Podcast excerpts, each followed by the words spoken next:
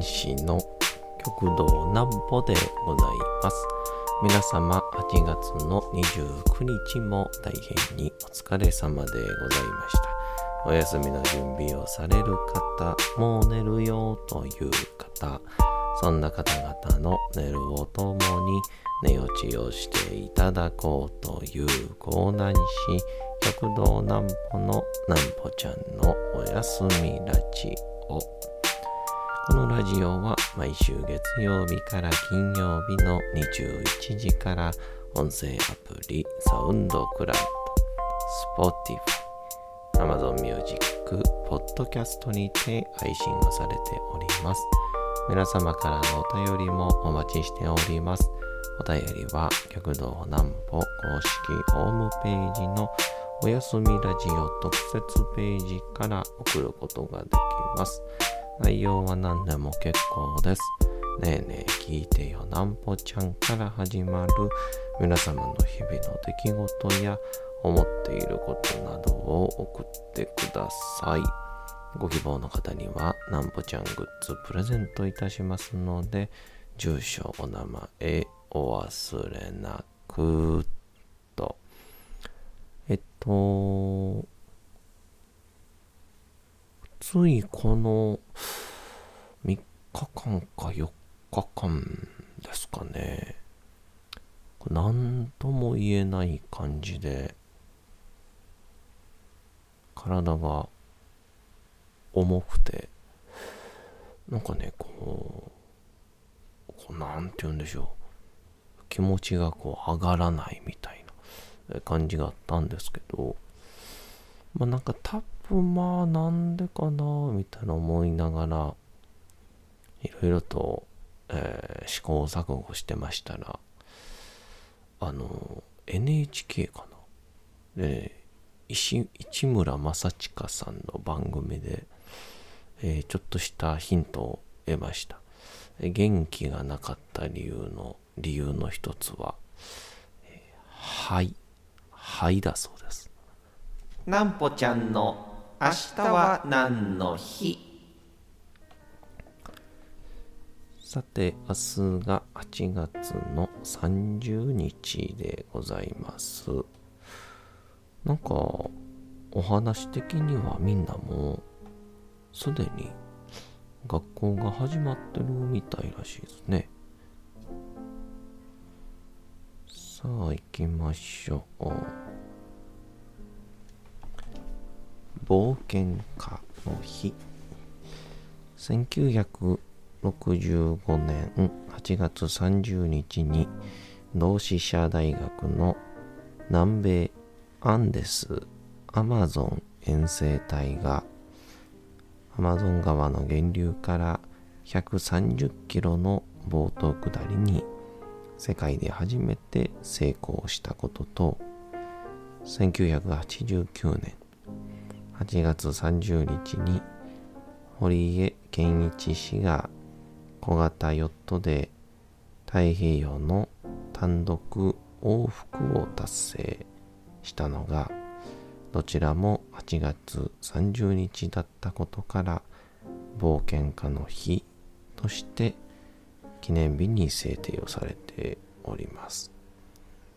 ちなみに堀江氏は1962年8月12日に小型ヨットで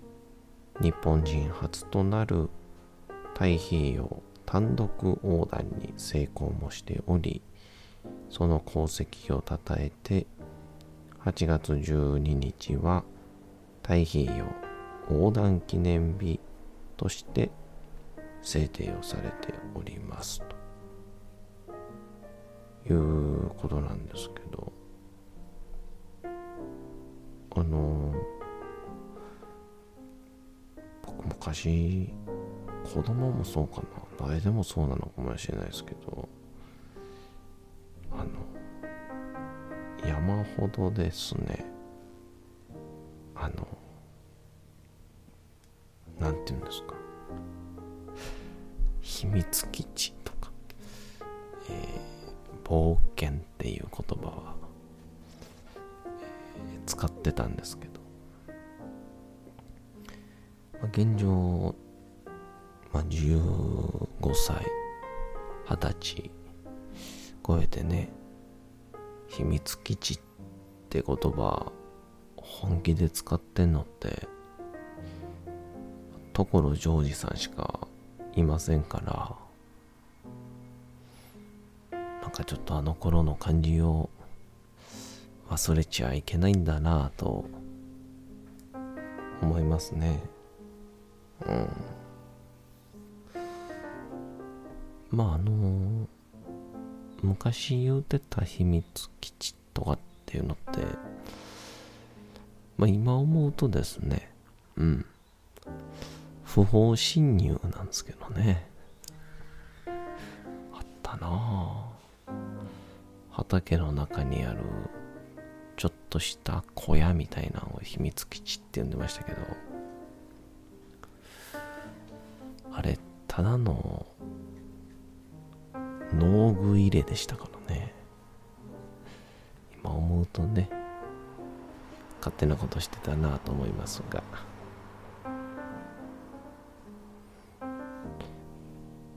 本当ねこのうん4日か1週間ぐらいかな。ほんとなんかね気分が盛り上がらなくて。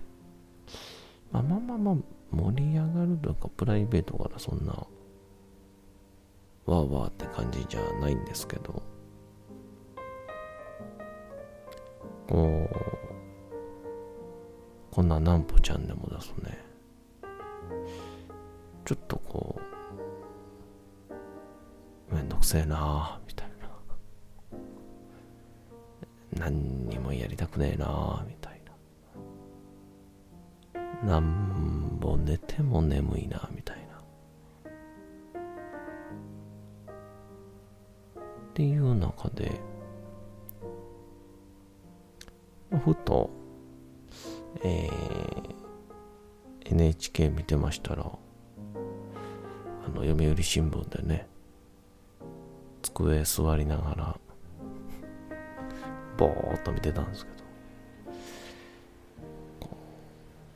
市村正親さんの番組でね、その気分が上がらない体調の悪いそんな人の中には肺の使い方が分かっていないみたいな原因は肺だったみたいな。そんな番組が始まって。なんかかねてからこのなんかこう呼吸が浅くなるみたいな話はなんかねよう聞いてたのであのちょっとこれは見てみようと思って見てみました。この姿勢が悪くなったりとかあとはまあ体に疲れが出たりとかするとこの肺の周りの体を覆っている筋肉あとは筋膜が硬くなって肺をたくさん大きく膨らませることができなくなると。それで、えー、酸素が吸いづらくなります。でその空気の数量が減ると体の代謝であったりとか基礎体温であったりとか要はエネルギーが減りますよっていう話をしていて。でこうテレビの中でこんなストレッチをしてはどうかみたいな、えー、形が書いていてあこれ面白そうやなと思って。3日4日、えー、試しながらも、えー、僕にはですね、えー、強い味方である。千鳥温泉の、えー、サウナーがありますから。えサウナーに入りながら水風呂に飛び込んでっていうのをまああとプラスその呼吸を。3日ぐらいですかね。ちょっとこう続けてみたんですけど、まあ、確実に、えー、まずは呼吸が吸いやすくなりまして。だいぶ楽になりまして。あとはとにかくあの体のちょっと体温というか。いい感じの汗が出るようになりまして。振り返ってみると何やったんかなと思うと、まあ、この前博多にあの3日間行ってた時ですね。まあまあハードとは言いませんがバタバタとしたタイムテーブルで動いてたりとか。まあまあ慣れない場所に泊まってたりとか。あとは何より夜行バスに乗っての移動だったので。まあ結構僕も爆睡してるつもりですがそれなりに体が疲れていたのかなとは思いますよね。うん。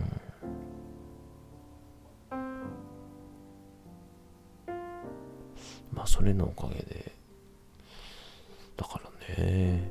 この夜行バスをですねできれば、えー、今はまあこの一番安いやつで3000円とか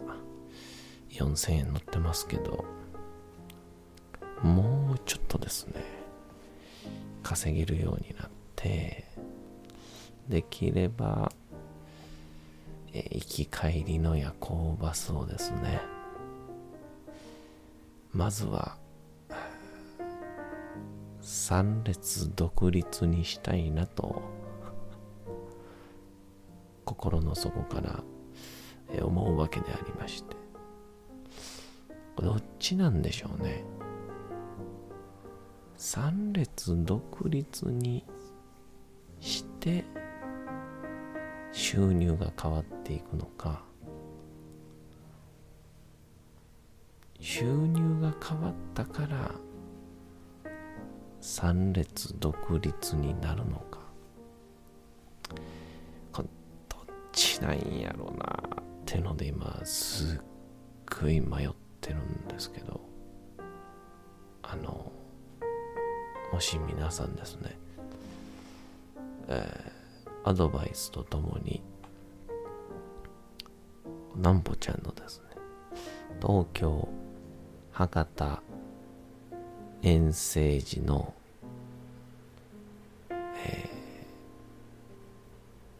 交通費サポーターになっていいよっていう方いましたら、えー、ぜひお声掛けください。いやもうそんなんしていただけたらも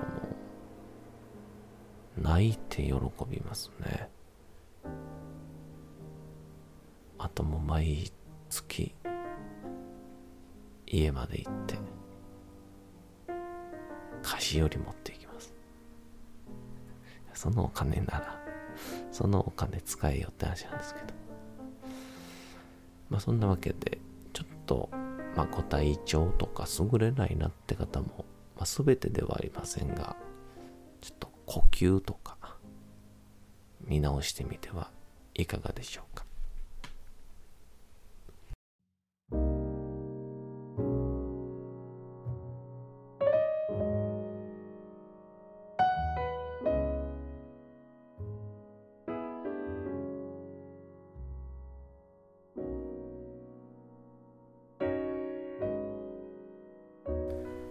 さて時刻はとうと朗読会の時間となりました。皆様小さい頃眠れなかった時にお父さんお母さんおじいちゃんおばあちゃんお世話になっている方に本を読んでもらった思い出はないでしょうか。なかなか眠れないという方のお力に寝落ちをしていただければと毎日様々な物語小説をお届けしております本日お読みしますのも三島由紀夫の金閣寺でございますえー、金閣寺もまだ3分の1ですがこの400回シリーズは着々と進んでおります。えー、絶妙な感じのところで終わるような気もしますが、まあまあ、続行かどうかは皆さんがお決めいただければ。と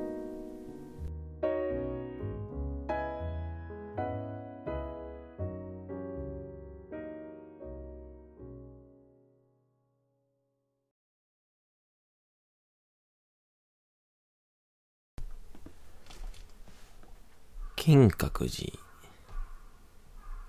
三島由紀夫。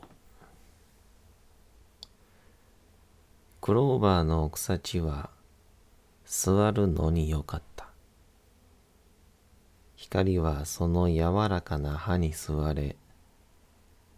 細かい影もたたえられてそこら一帯が地面から軽く漂っているように見えた。座っている柏木は歩いている時と違って人と変わらぬ学生であった。のみならず彼の顔を染めた顔には一種険しい美しさがあった。肉体上の不具者は美貌の女と同じ不敵な美しさを持っている。フグ者も美貌の女も見られることに疲れて見られる存在であることに飽き果てて追い詰められて存在そのもので見返している。見た方が勝ちなのだ。弁当を食べている柏木は節目でいたが私には彼の目が自分の周りの世界を見尽くしていることが感じられた。彼は光の中に持続していた。この印象が私を打った。春の光や花々の中で私の感じる気恥ずかしさや後ろめたさを彼の持っていないことがその姿を見ても分かった。彼は主張している影というよりは存在している影そのものだった。日光は彼の硬い皮膚から染み入らないのに違いなかった。一心にそれでいて、ひどくまずそうに、彼の食べている弁当は貧しく、朝、天蔵で私自ら詰めてくる弁当に、おさおさ劣らなかった。昭和22年は、まだ闇でなければ、需要分を取ることのできなかった時代である。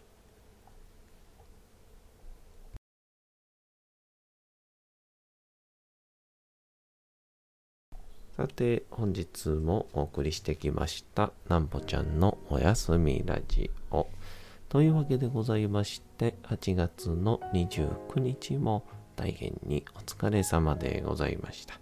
明日も皆さん街のどこかでともどもに頑張って夜にまたお会いをいたしましょう。なんぼちゃんのおやすみラジオでございました。それでは皆さん、おやすみなさい。すやすやすやーん。